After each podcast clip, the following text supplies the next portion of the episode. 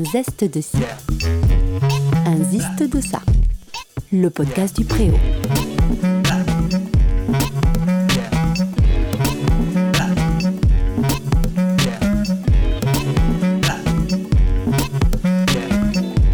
Martin Trio est le sax classique. Avez-vous déjà entendu du saxophone classique? On a souvent l'habitude du saxophone en jazz avec des solos endiablés. Martin Trio est une des quelques personnes que je connais qui est soliste en musique classique avec son saxophone. Bonjour Martin. Salut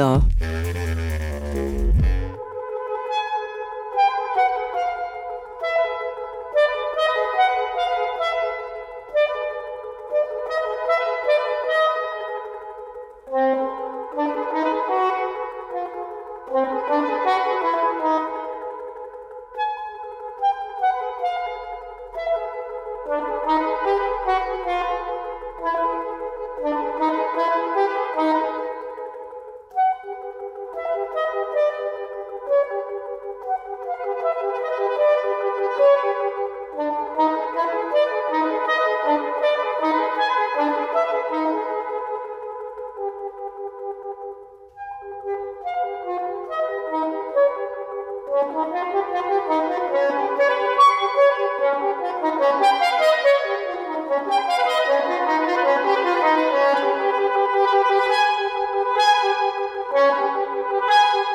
Alors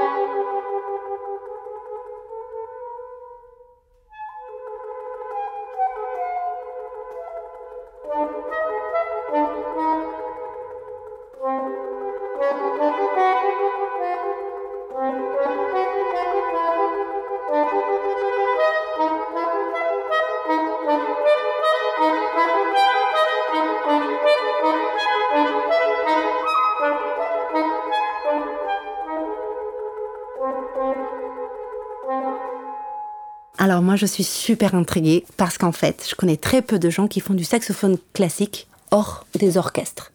J'ai Ouais. beaucoup vu d'orchestres euh, qui avaient bah, toujours un- du saxophone. Quand on est pas souvent, moi en tout cas je faisais de la clarinette et il y avait le, rangé saxophone. Ouais.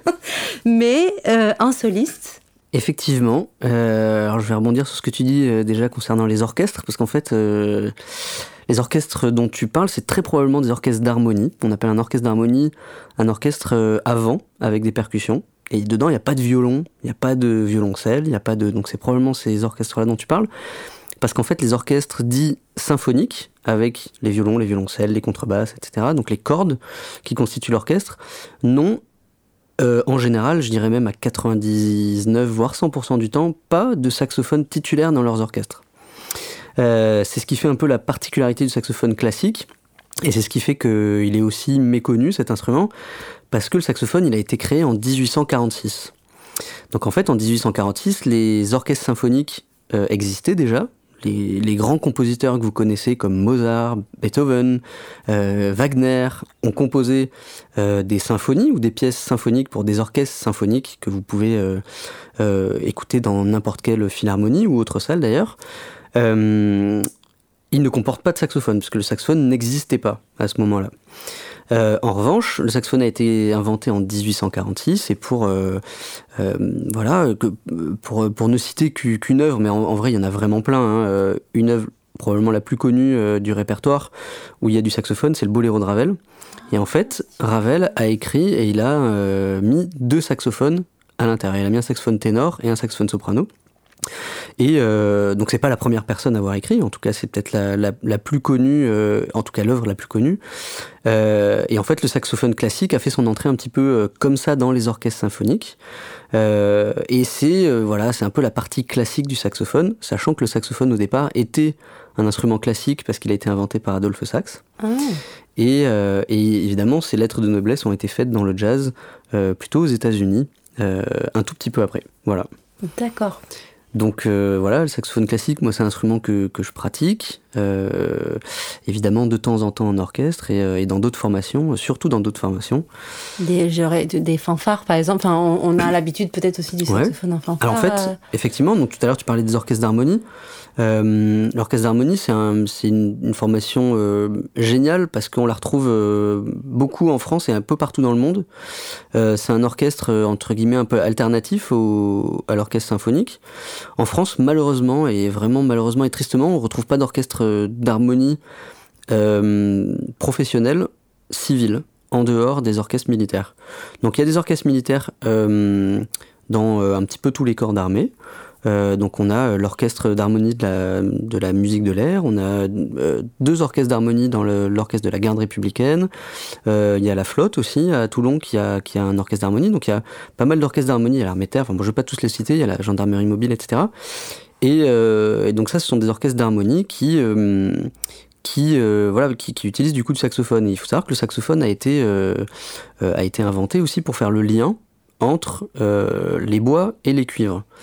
Alors, euh, pour la petite histoire, il a été inventé par Adolphe Sax, euh, qui a hum, pris une clarinette basse, euh, pardon, ouais, qui a pris l'embouchure de la clarinette basse et qui a pris un ophicléide. Alors l'ophicléide, je vous laisse regarder cet instrument, c'est un instrument un petit peu oublié mais utilisé par des, grands compositeurs comme Berlioz. et l'ophicléide est un instrument, c'est un cuivre, c'est-à-dire qu'il est fait en cuivre et il a une embouchure euh, dans laquelle ce sont les lèvres qui vont vibrer.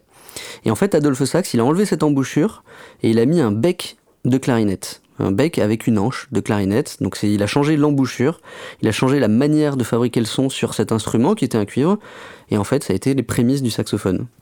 Parce qu'on considère que le saxophone, si je me souviens bien, c'est pas un cuivre, mais c'est un bois. Exactement. C'est un bois pour cette raison-là, en fait. C'est-à-dire que du coup, on a mis l'embouchure de la clarinette qui est un bois, et on considère que le son se rapproche plus euh, d'un bois à cause de, ce son, de, cette fabrication de son, de cette vibration qui est créée par le bec et l'anche. Et euh, l'anche, c'est le petit morceau de roseau de bois qui va vibrer, qui va fabriquer tout le son de l'instrument. Et l'instrument derrière ne sert entre guillemets, qu'à faire résonner et à moduler les sons de, de, ce petit bout de bois, de ce petit bout de bois euh, dans le bec. Voilà. Donc c'est un mix, euh, c'est un hybride. Et c'est peut-être aussi pour ça qu'il a une histoire un peu compliquée dans le classique, euh, le saxophone, parce que bah, c'est un hybride. Et dans la musique, on n'aime pas trop les hybrides, on aime plutôt les choses franches. Et, euh, et, le saxophone, c'est toujours situé, euh, voilà, un petit peu entre entre la clarinette, la flûte et entre et entre le corps, le basson. En, termes de des touches dans les mains, ça se rapproche pas mal de la flûte. Ça se rapproche de la flûte et ça se rapproche aussi un peu de la clarinette. Voilà. Mais ça se rapproche vraiment de la flûte. Donc c'est un système. En termes de, système de notes, il me semble que c'est plus proche de la. Si on, si on, prend le saxophone et on le met euh, sur le côté comme une flûte traversière, ça marche mieux qu'avec la clarinette Exactement. qui a ses propres. Euh, Exactement. Alors c'est un, un, phénomène acoustique. Euh, je vais pas rentrer dans les détails, mais c'est un sur le saxophone, c'est un principe de perce. C'est une perce qui est conique. D'ailleurs, on le voit là où on là où on a le bec, le trou est plus petit que au niveau du pavillon. Donc c'est une perce conique, alors que la clarinette c'est une perce cylindrique. Exact. Voilà. C'est ce qui fait vraiment la particularité du son et c'est ce qui fait aussi les doigtés, euh, voilà, pour des raisons techniques et acoustiques. Trop bien. Voilà l'histoire euh, brève du saxophone. Et à partir de quand on se retrouve avec des, euh, des, des, des composition euh, de solo, de solistes, parce qu'il y a beaucoup, du coup, de ce que j'ai compris, il y a beaucoup de solistes, du coup, saxophone classique, si on n'est pas dans les orchestres de l'armée ou de, ce, comme tu mhm. dis, euh, les, orchestres harmoniques, on a dit, c'est ça mhm. hein euh, D'harmonie, les orchestres d'harmonie. souvent, on retrouve le sax, le sax classique en solo. Exactement. or, du coup, c'est certaines compositions classiques, mais du coup, beaucoup de contemporains aux, accents classiques Ouais, alors forcément, en fait, euh, contemporain, euh, j'ai chez moi un livre qui date de, du début du 20e où, euh, où il y a marqué la musique contemporaine. Aujourd'hui, Aujourd'hui, la musique contemporaine, c'est plus la musique contemporaine de, de l'époque, forcément. Et chaque époque a eu sa musique contemporaine. La, la musique contemporaine, on la qualifie un peu comme la musique d'aujourd'hui. Mais effectivement, on va qualifier plutôt la, musique écrite pour sax de musique contemporaine, parce que le sax est arrivé très tard en fait. 1846, c'est quoi? C'est 1900 1900, c'était c'était hier en fait dans l'histoire de la musique. Donc c'est très récent. Donc voilà, je vous ai parlé du boléro, de Ravel. Euh, où le sax est utilisé, en fait, dans le boléro, boléro de Ravel, c'est un peu particulier parce que le saxophone est utilisé comme tous les instruments en tant que soliste, puisque c'est toujours le même thème, mais qui est joué une fois à la flûte, une fois au violon, une fois, voilà. Euh, le saxophone, d'une manière générale, dans toutes les compositions, je dis d'une manière générale parce qu'évidemment il y a des exceptions, mais il est utilisé en tant que soliste dans l'orchestre, dans l'orchestre symphonique. Euh, euh, si je prends par exemple Roméo, et Juliette, on a le thème qui est exposé au saxophone ténor. Ça, c'est un thème qui est exposé au saxophone ténor. Si on prend par exemple les suites jazz de, Shostakovich, euh, c'est un thème que, comme ça, ça peut-être ça ne vous parle pas si, si j'en parle comme ça, mais c'est un thème que vous connaissez puisque c'est, euh, euh, ça a été le thème d'une pub pendant très longtemps. je vais vous le rechanter parce que évidemment je chante hyper bien comme vous pouvez le constater.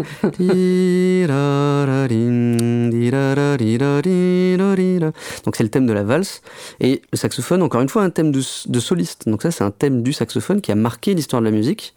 Ah bah, il est très connu cette, cette valse, elle voilà. est Et du coup c'est le saxophone qui a quand même le rôle principal là-dedans. Mais le saxophone n'a pas de rôle d'accompagnant dans, euh, dans ces compositions-là. Il en a dans d'autres pièces, évidemment, mais souvent il a un rôle de soliste dans l'orchestre. Et, euh, et, du coup, voilà, c'est pour, parler de, des œuvres un petit peu magistrales, c'est là où le saxophone s'est le plus illustré euh, en tant que soliste.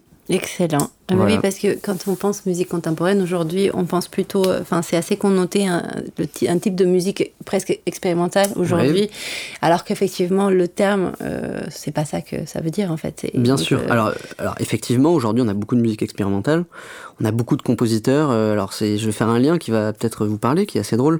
Il y a un compositeur qui s'appelle Karl-Heinz Stockhausen. Stockhausen, c'est un, c'est un compositeur allemand qui a écrit beaucoup de musique expérimentale, beaucoup de musique électronique c'était un des premiers à faire la musique électronique. Euh, et en fait, euh, la musique qu'il a écrit a été vraiment, euh, c'était vraiment un précurseur. Il a, écrit pour saxophone d'ailleurs. Il a écrit un petit peu pour tous les instruments.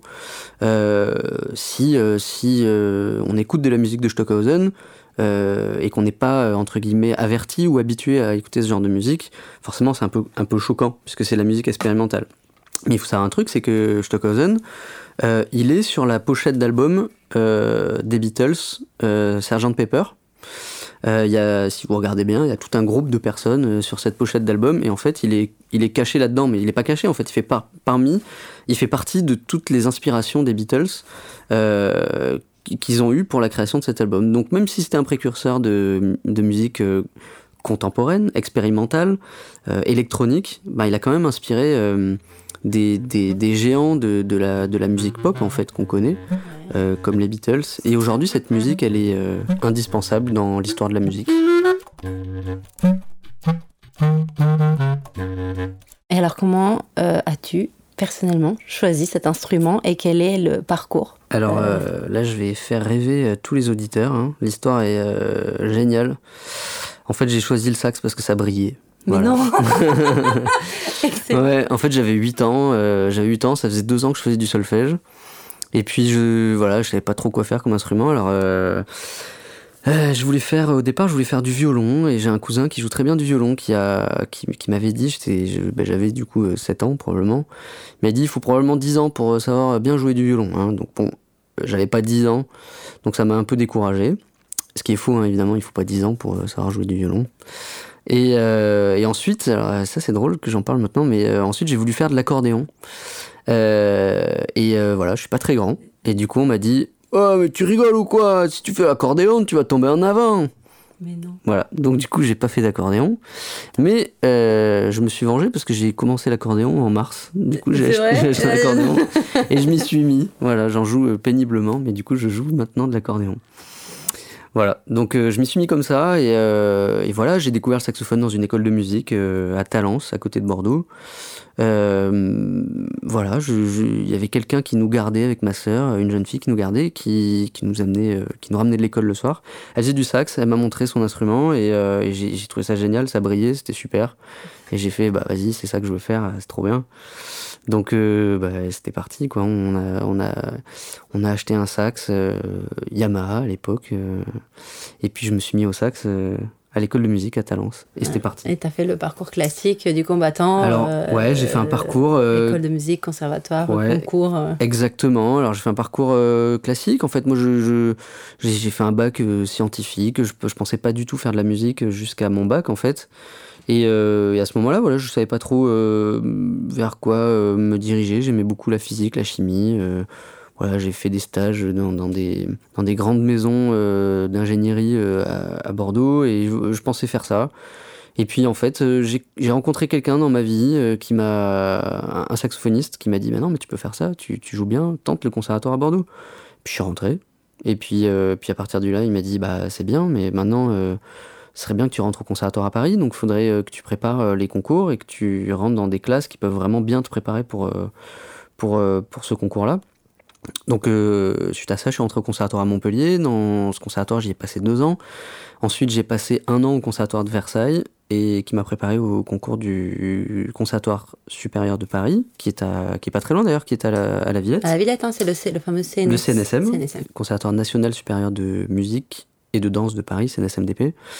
Et, euh, et, donc je suis rentré euh, dans ce conservatoire, euh, donc j'ai fait mon parcours de licence master au CNSM. Voilà, je suis rentré à 21 ans et j'ai fait mon master. J'ai fait aussi un master de musique de chambre. Donc master donc de saxophoniste, d'artiste-interprète, master de musique de chambre. Donc la musique de chambre, c'est un, on va se dire que c'est connoté cette musique, mais ça l'était en fait connoté. C'était la musique qu'on faisait dans la chambre du roi. Donc on pouvait pas jouer avec un grand orchestre, donc on jouait en petite formation. Avec des cordes dedans, il y a quelques en fait, La musique de chambre aujourd'hui, c'est une musique, euh, c'est une formation euh, de, peu de musiciens, qui n'est pas dirigée. Donc euh, même si on joue, on peut jouer à 8 ou 9 musiciens sans chef. Alors forcément c'est toujours un peu plus délicat. Plus on est nombreux, plus c'est délicat, même si ça se fait aujourd'hui, il y a des orchestres qui sont sans chef. la musique de chambre, c'est voilà, c'est des petites formations. Donc on a des, des... Enfin, c'est infini hein, les possibilités de. Ah, ça n'implique pas un certain nombre précis d'instruments. Tant qu'il n'y en a pas beaucoup, c'est considéré la musique de Exactement. Et il n'y a pas euh, besoin. Ça peut être sans cordes ou sans. Ça peut être sans cordes. Moi, je fais du quatuor de saxophone, par exemple. Donc, il y a un sax soprano, alto, ténor, baryton. C'est de la musique de chambre. Je peux faire du sax avec, euh, avec un piano. Ça sera de la musique de chambre. Ok. Et quand tu fais cette formation, c'est tu apprends à composer pour euh, la musique de chambre Alors non, pas forcément. Euh, euh, alors non, tu apprends à la jouer en fait. À la jouer, alors donc à la jouer ensemble, à avoir avoir un petit peu tous les réflexes de musique de chambre, que ce soit de justesse, d'interprétation, de répertoire aussi, de connaître un petit peu les pièces qui existent, et éventuellement d'en créer d'autres, que ce soit de la création avec des compositeurs ou que ce soit des arrangements. C'est-à-dire qu'on va aller un petit peu piquer et piller le répertoire d'autres formations, le réarranger euh, et, le faire sonner d'une autre manière euh, que, que l'original. Voilà. Donc ça c'est voilà, la musique de chambre. Donc j'ai étudié la musique de chambre et puis après j'ai étudié la pédagogie aussi au conservatoire euh, à Paris. Sauf qu'aujourd'hui tu n'es pas prof du tout. Et non, j'ai abandonné. Mais tu as quand même ton métier a un lien avec, la, musique, la pédagogie. Et la musique et la pédagogie. En fait, bah, en fait à la fin de mon parcours, moi j'étais en formation pédagogique donc en conservatoire et on m'a proposé ce travail que je fais aujourd'hui qui est d'être euh, euh, musicien, conseiller artistique dans une entreprise qui s'appelle Vendoren, qui est leader mondial des becs et des anches. Donc j'en parlais tout à l'heure, c'est ce qui constitue l'embouchure des saxophones et des clarinettes. Et donc je m'occupe de créer des nouveaux becs et des nouvelles anches avec l'usine. Donc je fais le lien entre les musiciens et l'usine et je m'occupe de représenter la marque et de faire le lien avec les musiciens. Euh. Et oui, parce que euh, dès ce que j'ai pu voir, ouais. euh, comprendre, puisque j'ai déjà assisté à une de tes séances de conseil, par hasard, oui, c'est vrai. c'était chouette, euh, c'est que, enfin, et je le sais aussi parce que ben, j'ai eu un instrument qui avait donc besoin d'une hanche et d'un bec, c'est que le bec et la hanche constitue le plus gros de l'identité euh, sonore musicale de l'instrument en fait. Exactement. Donc ça, ce que je dis souvent aux musiciens qui viennent me voir, euh, qui souvent disent ouais j'ai un super saxophone à 25 000 euros, voilà c'est génial, là je vais faire des solos euh, pas possible, ça va être super. je leur dis souvent que bah, s'ils n'ont pas le bon bec et la bonne hanche, ils vont rien faire en fait. Si moi en tant que musicien professionnel, si je prends euh, un saxophone euh, bas de gamme avec euh, mon bec et mon ange qui me conviennent parfaitement, je pourrais faire un concert. si je prends euh, un saxophone, euh, le meilleur des saxophones qui puisse exister, et que je prends un bec bas de gamme avec une anche qui ne convient pas avec ce bec, je pourrais ne pas sortir un son. Et il ne se passera rien du tout.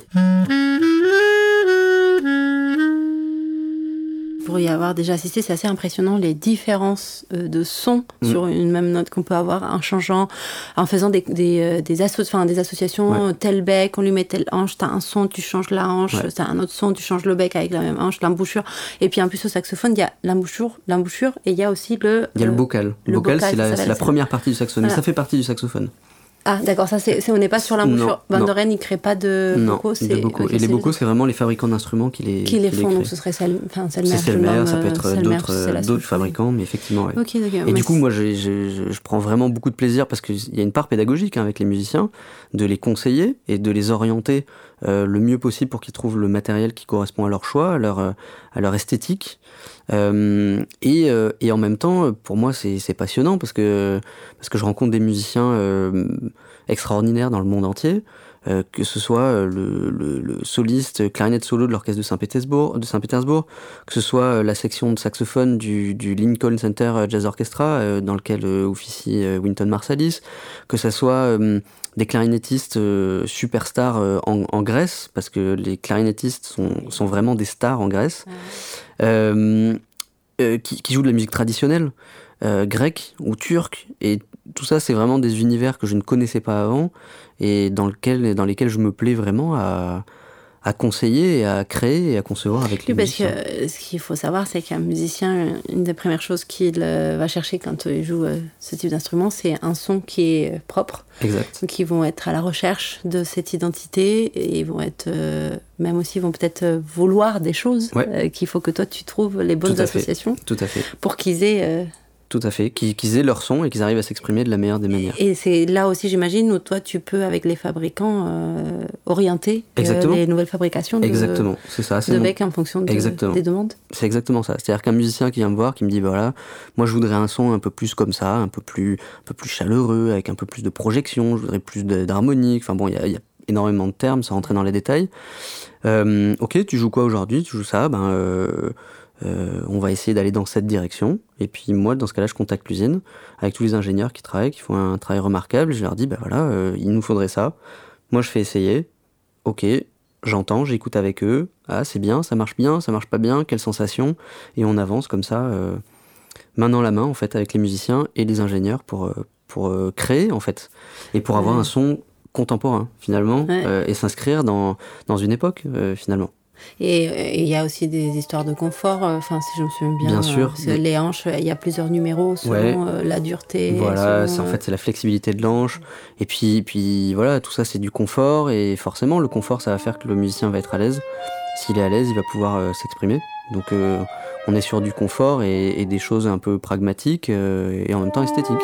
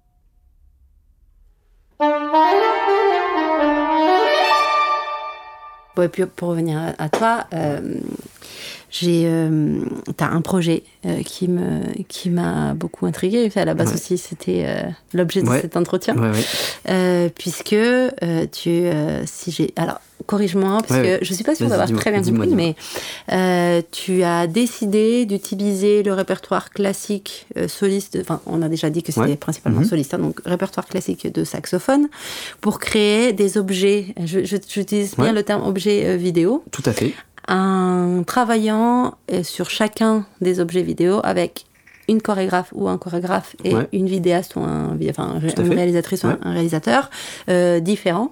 Euh, et du coup, tu crées des objets qui sont tous très différents les uns des autres, puisque des esthétiques, des univers différents, mais toujours des morceaux de musique classique que toi tu assures.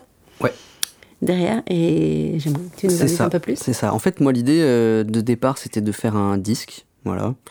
Euh, il y avait plein de, pièces euh, solo, donc saxophone solo, solo euh, tout seul quoi, hein, pas personne avec moi, tout seul. Et, donc j'ai cherché plein de, plein de pièces à jouer tout seul, qui m'intéressaient, que je trouvais très belles, qui avaient des, inspirations en général du XXe siècle. de musique contemporaine d'ailleurs, hein, donc c'est en général à partir du XXe siècle jusqu'à aujourd'hui. Euh, et, ces pièces-là, je voulais les enregistrer. Je voulais laisser une trace, je voulais euh, euh, m'exprimer dans ces pièces-là. Et le meilleur moyen de le faire, c'est de faire un disque. Aujourd'hui, faire un disque, je me suis posé la question. Je continue hein, de faire des disques, mais pour ce projet-là, je me suis dit qu'est-ce que je vais faire de ce disque? Qui écoute des disques aujourd'hui? Et qui a un lecteur de disques? Et qui va écouter du saxophone solo? Donc, euh, je, suis, je suis revenu un petit peu pragmatique par rapport à ce, projet. Je me suis dit, bon, si j'ai envie qu'il soit intéressant pour, euh, pour moi, mais pas que pour moi, euh, bah, comment le diffuser et comment faire en sorte qu'il soit vraiment intéressant, passionnant et qu'il y ait quelque chose de, quelque chose de, de, très concret dans ce projet-là. Donc moi, l'idée, c'était de dire que je, vais enregistrer ces pièces. Donc j'en ai enregistré euh, j'en ai enregistré plusieurs, donc j'ai enregistré à peu près une demi-heure de musique, 30 minutes. Euh, donc ça c'est la première partie du projet. Il y a une seconde partie qui arrivera que je vais enregistrer aussi. Et sur cette première partie, ben, j'ai commencé à faire des vidéos, donc avec des vidéastes différents. Euh, pourquoi des, vidéastes différents? Parce que chaque pièce a un petit peu son identité et je voulais que chaque vidéaste, chaque réalisateur donne son univers et sa patte dans ce projet-là. Et je voulais faire ça évidemment avec, euh, avec des danseurs. Ça m'est arrivé de collaborer euh, euh, pas mal de fois avec des danseurs au conservatoire sur différents projets. Et je voulais continuer dans ce, dans ce sens-là. Donc l'idée c'était de, de trouver des vidéastes, des danseurs, et de les mixer. De trouver justement des vidéastes qui n'ont jamais travaillé avec des danseurs, ou qui ont travaillé avec des danseurs mais pas de ce registre-là, ou pas forcément avec des musiciens, et, et de, de, chambouler un peu tout ça pour voir bah, quelle salade ça allait nous donner finalement. Et, et en fait, euh, je l'ai fait sans, sans attente, en fait. Et, au final, je suis hyper content. Je suis hyper content parce que déjà, ça m'a fait rencontrer des gens, euh, ça m'a fait travailler d'une autre manière. Et, euh, et c'est un projet qui, qui n'a pas de, de limite dans la durée. C'est-à-dire qu'un disque, si je le fais, il va sortir. Et, après, il est sorti. ce projet vidéo, je le construis et j'ai pas de limite dans le temps. Donc j'ai enregistré. le disque est publié sur euh, toutes les plateformes, donc il existe. Euh, en tout cas, cette première partie de disque existe, elle est, elle est écoutable euh, sur toutes les plateformes de, musique qu'on peut trouver sur Internet. Et à côté de ça, j'ai fait quatre vidéos, donc je vais continuer à en faire d'autres. avec, pour l'instant, il y a deux réalisateurs différents. Donc il y a Funda, qui est une, une vidéaste fantastique euh, qui vient des, Pays-Bas et qui a euh, créé un univers. Elle a l'habitude de travailler avec des danseurs, mais pas avec des musiciens. Et donc elle a créé euh, ses premières vidéos. Donc il y a trois vidéos de, sur le, les trois pièces d'Igor Stravinsky qui ont été écrites. Ah, il y, a trois vidéos sur ton saxo, sur trois morceaux de saxophone. Alors en fait il y a quatre vidéos. Dont trois qui, dont trois qui ont été faites par, par, Funda. Donc les trois pièces d'Igor Stravinsky pour clarinette, donc que j'ai réarrangé pour saxophone. Euh... Et j'ai pas demandé quel, saxophone. Alors, en fait, tu, euh, changes ou ouais, je change. Oui, tu, tu, joues les trois principaux. les quatre principaux. Quatre, donc c'est soprano, alto, ténor, baryton. Ah, tu fais du baryton Ah, bah oui. Ouais. tu-. Et euh, dans le quatuor, je fais le, sax baryton. Et sur ce projet-là, euh, bah là, en tout cas, toute la première partie, j'ai enregistré euh, tout au saxophone soprano, sauf une pièce au saxophone ténor. Et justement, on le voit dans une des vidéos. Et, euh, et avec moi, euh, j'ai euh, Manon de Matoko, une, danseuse contemporaine qui était au conservatoire avec moi, euh, qui danse dans un lieu qui est absolument sublime à Bordeaux, un hôtel particulier, qui était une ancienne, une ancienne salle de bal. Et on s'est servi de ça pour, pour justement pour filmer ces, ces trois pièces. Donc ces trois, ces trois, ces trois clips existent. On peut d'ailleurs les trouver sur, sur YouTube euh, sous mon nom. Et après il y a une autre vidéo euh, qu'on a sortie euh, des six pièces de des six études de Gilles Silvestrini, des études pour. Et, euh, et en fait c'est des très belles études qui sont inspirées de tableaux impressionnistes. Et, euh, et en fait, il en fait vraiment euh, très bien référence et, euh, et c'est vraiment très très bien écrit. Gilles est un compositeur qui existe aujourd'hui.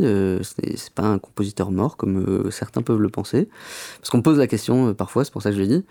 Euh, Gilles est un est un est un super compositeur, un, homme génial, extrêmement gentil, extrêmement généreux. Et il a abordé cette transcription avec grand plaisir quand je lui ai montré. Il était très content et moi évidemment j'étais hyper content d'avoir le salut de- du, du compositeur. Parce que c'est toi qui fais les arrangements. Parce c'est que moi pour qui fais les saxophone, donc arrangements. Là, elle est écrite pour au bois et toi, tu prends les partitions, tu les transposes et, Et tu, voilà, les, et tu les arranges. Exactement, je les arrange pour que ça fonctionne un petit peu mieux pour le, saxophone. pour le saxophone. Et donc quand je lui ai partagé, euh, voilà, il était ravi. Donc euh, bon, moi j'étais, euh, j'étais évidemment hyper content et ça m'a donné du courage pour pour continuer ce, ce projet. Et là, il y a Nicolas Garcia, un autre vidéaste que je connais, un ami à moi, qui a créé une autre vidéo sur euh, sur le boulevard des Capucines. Euh, c'est comme ça que s'appelle la pièce. Euh, et donc on a tourné de nuit. Alors c'est assez drôle parce que on s'était quand même, on s'était quand même battu pour trouver des endroits dans Paris où il y avait personne la nuit. Et c'était le 14 euh, ou 15 février 2020. Et euh, il faut savoir que deux semaines après, on était tous confinés, il n'y avait plus personne dans la rue. Donc Vous auriez pu le faire n'importe on où. aurait pu le faire n'importe où, même en pleine journée.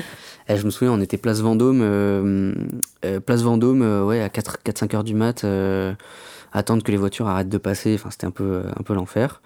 Et, euh, et on a euh, en plus la chance d'avoir Stella Moretti, qui est une danseuse classique et contemporaine qui danse merveilleusement bien, qui danse sur cette pièce-là. Donc on a l'univers de Stella, l'univers de Nicolas et l'univers de Gilles, qui est le compositeur, et ma touche personnelle d'interprétation, euh, donc un petit peu mon univers dans, dans cette pièce-là. Donc c'est ça qui me plaît, et au final, on s'en rend pas compte de tout ça, mais, mais, euh, mais, mais cette pièce-là, en fait, ce projet-là est euh, fait pour euh, être envisagé un peu comme du cinéma et pas comme du théâtre. C'est-à-dire que ce projet-là n'est pas viable dans une salle de concert. Je vais pas demander. Oui. D'accord, de danser en direct bah, ouais. avec. Non, non, c'est Ça- ça vraiment un objet vidéo. C'est un objet vidéo. Voilà. Est-ce qu'on est qu'on peut voir l'impressionnisme dans cette vidéo ou non C'est pas un Alors euh, m'intrigue. l'impressionnisme, on peut, alors on peut, euh, non, le voir pas vraiment. euh, si, on peut, le- on peut le deviner. Euh, on peut le deviner. Boulevard des Capucines, déjà, euh, ça fait référence au Boulevard des Capucines à Paris. Ça a été tourné à Paris, ça n'a pas été tourné Boulevard des Capucines, mais il y, a un- il y a un univers un peu euh, contradictoire justement avec cette peinture qui est pleine de couleurs. Et on a, on a pris le parti d'aller dans l'autre sens, euh, sur la peinture du Boulevard des Capucines de Monet, donc euh, qui était un tableau impressionniste. Euh, donc sur ce, sur cette peinture, on voit beaucoup de couleurs, beaucoup de monde. Et, en fait, on a pris le parti de prendre personne dans la vidéo et de faire ça en noir et blanc de nuit. Donc c'est un peu, c'est un peu, c'était risqué et je savais pas du tout comment le compositeur allait le- l'envisager. Et en fait, il a trouvé ça génial et, et nous, on a pris le parti de d'aller dans ce sens-là et, et on en est très content.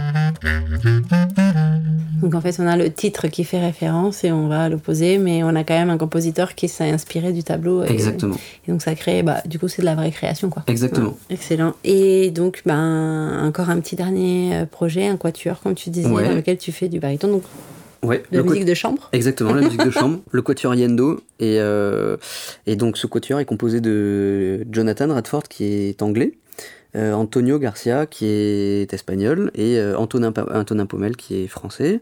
Et on est tous les quatre issus du conservatoire, on se connaît, on s'est rencontrés au conservatoire à Paris. Et donc on a sorti un disque en 2016 qui s'appelle Utopico, qu'on peut trouver sur les plateformes d'ailleurs aussi. Et ce disque voilà, reprend des, pièces romantiques espagnoles, et il y a aussi du jazz, et il y a aussi de la création contemporaine. Euh, voilà, j'en dis pas plus. On a essayé de, voir un peu large pour ce projet euh, qui a quand même une unité sur la, musique populaire. Et, euh, et ensuite, ben là, aujourd'hui, on a fait. Là, on a fait des concerts avec, avec Émile Parisien, on va en faire d'autres l'année prochaine. Émile Parisien qui est issu du jazz, un, un saxophoniste euh, jazz qui, cartonne euh, absolument en ce moment. On a la chance de pouvoir jouer avec lui et, euh, voilà, on aimerait avancer un petit peu sur ce projet avec lui. Et on a un autre projet de disque sur la musique de Debussy, la musique de Grieg, de. Quatuor à cordes qu'on a transcrit. Voilà, donc ça, ça c'est un projet qu'il faut qu'on enregistre. Voilà, pour l'instant c'est pas fait. Et alors j'ai une question pour toi. Est-ce que toi, tu écoutes de la musique? De saxophone solo Alors, la musique. Qui n'est pas la tienne, évidemment. Qui, n'est pas ma musique. Euh, ça m'est arrivé.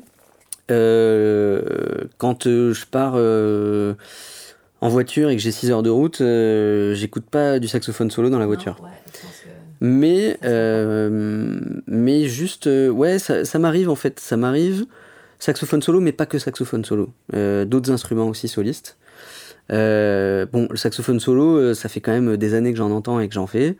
Et euh, je dis pas que je, je, connais tout du saxophone solo. Au contraire, je suis très content d'écouter les, les, les, collègues et amis qui créent des nouvelles pièces en, pour, pour sax solo.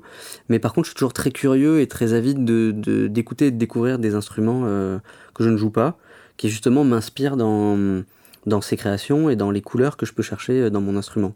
Donc euh, ouais, je vais avoir cette démarche de d'écouter des instruments seuls, pas forcément que du saxophone. Mais euh, ouais, ça me, ouais, ça me passionne. Mais pas que de la musique solo, évidemment. C'était du taquinage, voilà. ceci. Et eh ben Martin, c'est tout, c'est super passionnant. Moi, c'est assez fou parce qu'avant toi, je connaissais vraiment pas le saxophone dans la musique classique autre que bah oui. certaines. Euh, et en fait, depuis, bah, je t'ai rencontré toi. Et puis j'ai rencontré une jeune demoiselle aussi qui fait du saxophone euh, classique. Et euh, Valentine. Que tu connais. Valentine, Valentine Michaud qui, qui, qui, réussit parfaitement sa carrière, qui joue merveilleusement bien. Et c'est une fille vraiment talentueuse. Et euh, ouais, ouais, je, la connais bien, Valentine. On est, euh, bah, on est, c'est un petit monde le, le bah ouais, ça doit l'être, hein, parce que vraiment. Euh, on se connaît un peu tous. et puis, et puis quand même, je me dois quand même de dire que bah, le saxophone classique, il y a aussi des gens qui font du classique, qui font du jazz aussi. Oui. c'est pas parce qu'on fait du classique qu'on fait pas du jazz, et, et inversement d'ailleurs. Et, et, en fait, c'est, je pense quand même le moment de dire que le saxophone, c'est aussi un petit peu ce qui nous a fait nous nous pas, pas nous rencontrer, mais, euh, mais ce qui nous a rapprochés. Et effectivement, euh, Max, que, que, je connais bien, que tu connais bien, Maxime Berton, qui est un super saxophoniste, euh, qui joue quand même de temps en temps au préau. Bah, oui, oui, là, il, joue régulièrement, il, ben il anime des jams, il, il, est avec moi à la programmation et il va vous présenter une chronique sur ce même épisode tout à l'heure, que vous, connaissez bien, Maxime Berton, mais il y a aussi... Et Maxime, il faut l'écouter. Eh oui, Maxime, il faut l'écouter au préau en plus. C'est encore mieux apparemment ce qu'il fait au préau que ce qu'il fait ailleurs, hein, je crois, d'après ce que j'ai entendu. Ouais, ouais, mais en fait, euh, c'est vrai que notre rencontre, elle est assez unique. Hein. On s'est rencontrés ah parce que tu es gervaisien, ouais. euh, que du coup, en plus, très gentiment, tu es venu nous, nous, proposer de l'aide euh, pour l'ouverture. pour l'ouverture du pain, pour les, les préparatifs euh, d'avant-ouverture du, du, restaurant. Et, et, ensuite, on s'est croisés donc, chez Van Doren, puisque mon père est donc aussi saxophoniste. Exactement. et donc, était ton client. Exactement. Exactement. Et il venait pour l'inauguration du Préau. Exactement. Il venait jouer euh, et donc euh, il avait pris rendez-vous avec toi. Exactement. Exactement. qui était dans le Poids Saint-Gervais. Donc on, s'est rendu compte qu'on avait beaucoup de choses en commun. Maxime parce qu'il est bordelais aussi, donc euh, saxophoniste et bordelais comme toi. donc on, on, avait beaucoup de, points communs. Ouais, assez c'est bah, c'est une belle histoire, finalement. c'est rare d'avoir autant de, choses qui se croisent. Euh, et, et, encore mieux, ta chérie qui est canarienne, euh, qui vient des îles Canaries, comme moi. et qui est clarinettiste. et qui est clarinettiste, comme j'ai pu l'être. Exactement. donc, euh, donc c'est des rencontres qui, qui étaient faites pour se faire. Quoi. Exactement. Et, je suis ravie que tu sois là. tu étais avec nous dès le début au préau. Euh, avec la musique, avec le sax et, euh, et avec un parcours euh, passionnant musical. On t'écoutera sans faute. vous allez de toute manière Euh, comme je vous le dis à chaque fois, trouvez tout ce qu'il faut sur le site pour aller écouter Martin. Martin Trio, T-R-I-2-L-A-U-D, euh, Spotify, Deezer, etc., etc., vous savez. Et puis, et puis n'hésitez pas à venir aussi jouer avec nous au Prio, puisqu'on fait des jam sessions, donc vous êtes les bienvenus pour nous montrer votre musique à vous. Martin, merci beaucoup. Merci beaucoup Lara. À très vite au Préau. À très très bientôt. Et donc, le voici, Maxime, pour sa chronique musicale. Salut Maxime. Coucou Lara et salut Martin. Alors déjà un grand merci pour le petit mot concernant. Je suis très flatté. Voilà, merci énormément. Merci aussi pour euh, toutes ces informations sur le saxophone, la musique classique et ce milieu malheureusement un peu méconnu. Et du coup, je vais faire un petit récap de ce qu'on a pu écouter déjà euh, depuis tout à l'heure. Alors, en introduction du podcast, il y avait donc déjà Martin au saxophone soprano sur un morceau de Gilles Silvestrini qui s'appelle Boulevard des Capucines.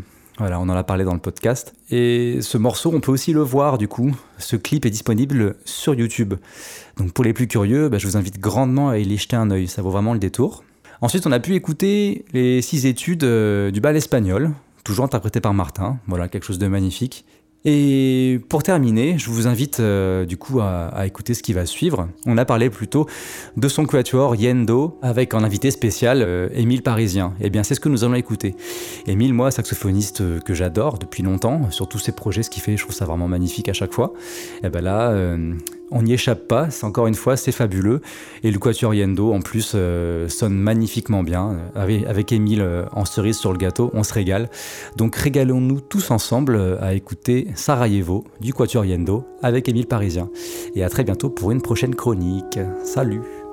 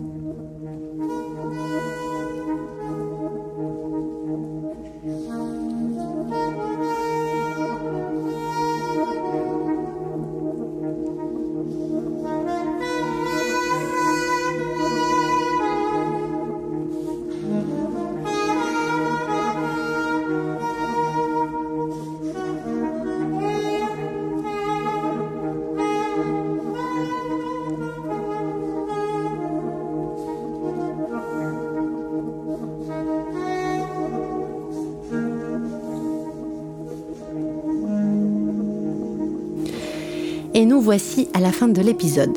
Vous pouvez le réécouter sur l'appli podcast, sur toutes vos plateformes ainsi que sur notre site web. Vous y trouverez tous les liens utiles le concernant. Merci beaucoup de nous avoir écoutés. On vous retrouve dans un mois. En attendant, restez curieux.